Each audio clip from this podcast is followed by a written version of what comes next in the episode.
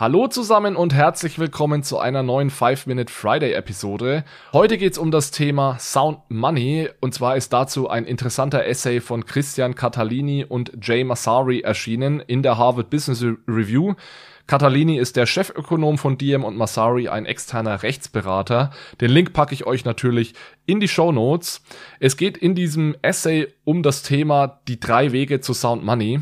Deswegen ganz kurz, was meine was meinen die Autoren mit Sound Money? Es geht jetzt nicht um das Thema, kann Bitcoin Sound Money sein und so weiter, sondern wenn die Autoren sagen, drei Wege zu Sound Money, dann meinen sie eigentlich drei valide oder sichere Wege, wie ich staatliche Währungen, das heißt den Euro, den US-Dollar und so weiter, auf die Blockchain bringen kann, ohne eben da hinsichtlich Sicherheit, Liquidität und so weiter in Probleme zu laufen. Also das nur als Klarstellung. Es geht jetzt hier nicht um Bitcoin gleich Sound Money und oder Ether Ultrasound Money und so weiter, sondern es geht um staatliche Währungen auf der Blockchain gibt ganz verschiedene Gründe, warum man staatliche Währungen auf eine Blockchain bringen möchte. Aktuell wird das ja vor allem durch Stablecoins gemacht und da ist der ja vermutlich meistgenutzte Anwendungsfall hier als On- und Off-Ramp zu dienen für den Kryptohandel oder Handel mit Kryptowährungen.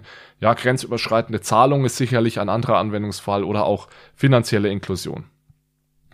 Ja, welche drei Wege werden jetzt hier genannt, um eben staatliche Währungen auf eine Blockchain zu bringen und Sound Money zu kreieren auf der Blockchain? Das ist mal erstens äh, wird das Thema echte Stablecoins besprochen, zweitens der Chiralgeld-Token und drittens digitale Zentralbankwährungen, also CBDC.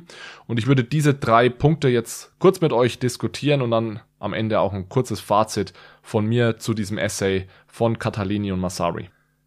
Also der erste Weg zu Sound Money auf der Blockchain sind echte Stablecoins. Damit meinen Catalini und Masari Stablecoins, die mit sicheren Assets besichert sind. Dazu gehören also explizit nicht die Stablecoins DAI zum Beispiel, die, der ja mit Ether besichert ist oder so etwas wie Ampleforth oder Celo, was ja algorithmische Stablecoins sind, ähm, sondern es geht eben um Stablecoins, die beispielsweise mit kurzlaufenden Staatsanleihen oder Zentralbankreserven besichert sind. Es ist auch ganz wichtig, dass die Nutzer dieser Stablecoins diese jederzeit wieder in, ja, in Anführungszeichen echte Euro und US-Dollar umtauschen können. Man kann im Endeffekt diese, diese echten Stablecoins als eine Art Narrow Banking bezeichnen. Ja, es geht darum, dass also Institutionen private Institutionen Geld ausgeben und dieses Geld zu 100 Prozent besichern mit eben sehr sicheren Assets, um äh, Stabilität herzustellen. Diese hundertprozentige Besicherung hat einige Nachteile, die ist sehr teuer, ja, vor allem wenn ich da eben sehr sichere Assets nutze, die haben heute oft eine negative Rendite, ja, beispielsweise deutsche Staatsanleihen und das kann dann dazu führen, dass ich als Herausgeber dieses Stablecoins dann relativ hohe Transaktionsgebühren verlangen muss oder sogar negative Zinsen, um eben diese Kosten, die ich durch meine Reserve habe, wieder hereinzuholen. Dieses Problem habe ich weniger, wenn ich mir den zweiten Weg hier ansehe, den Catalini und Masari vorstellen, nämlich den Chiralgeld-Token. Also hier geht es, wie der Name schon sagt, um tokenisiertes Chiralgeld. Chiralgeld, das wisst ihr, ist das Geld auf dem Bankkonto, das wird von Banken ausgegeben und der Unterschied zu diesen echten Stablecoins ist, dass dieses Chiralgeld nur von Banken ausgegeben werden kann. Deswegen muss das auch nicht zu 100% besichert sein, da Banken sehr streng reguliert sind und da dieses Geld normalerweise durch die Einlagensicherung gedeckt ist. Also im Euroraum sind das zum Beispiel bis 100.000 Euro. Es gibt eine große Herausforderung jetzt auch bei diesem Chiralgeld-Token und das ist das Thema ökonomische Interoperabilität, ja, kann man dazu sagen, oder auch Fungibilität. Da geht es darum, dass dieses Chiralgeld von Bank A nicht automatisch den gleichen Wert haben muss wie das Chiralgeld von Bank B.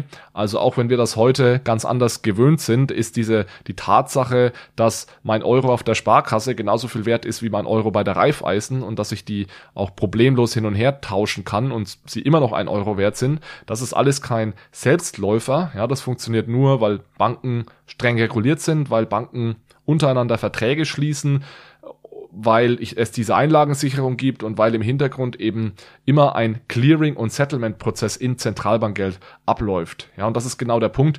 Wenn ich diesen Clearing- und Settlement-Prozess jetzt auch noch benötige über meine Zentralbankkonten, wenn ich den Euro tokenisiert habe auf der Blockchain, da gehen natürlich ganz, ganz viele Vorteile dieses Blockchain-Euros wieder verloren, wenn da immer noch so ein Rattenschwanz an herkömmlichen Überweisungen getätigt werden muss im Nachgang.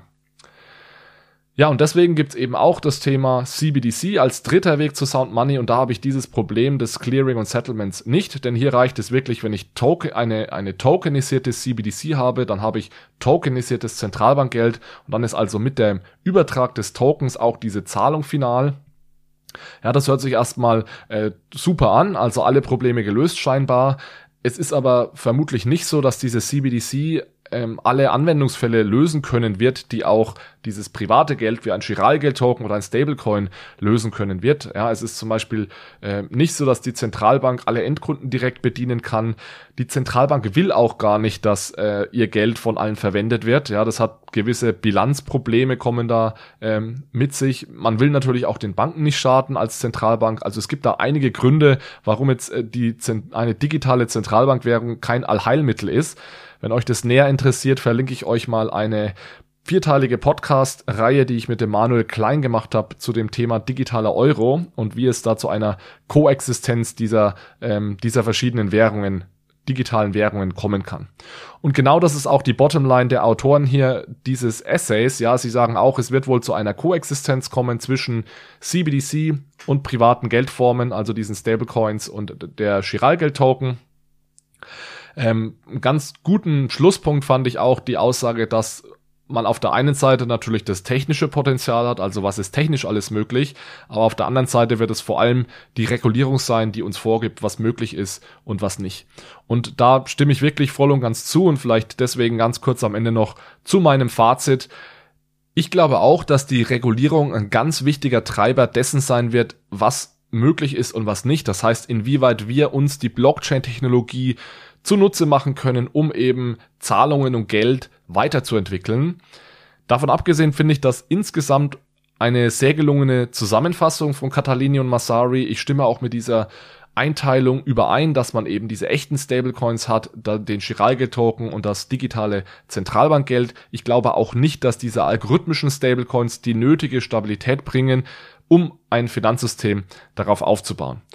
Ich lade euch am Ende nochmal ganz herzlich ein, diese vierteilige Episodenreihe von Manuel mir anzuhören. Da gehen wir sehr, sehr viel mehr ins Detail zu diesen Punkten. Und ansonsten wünsche ich euch dann jetzt ein schönes Wochenende und bis zum nächsten Mal. Ciao, ciao.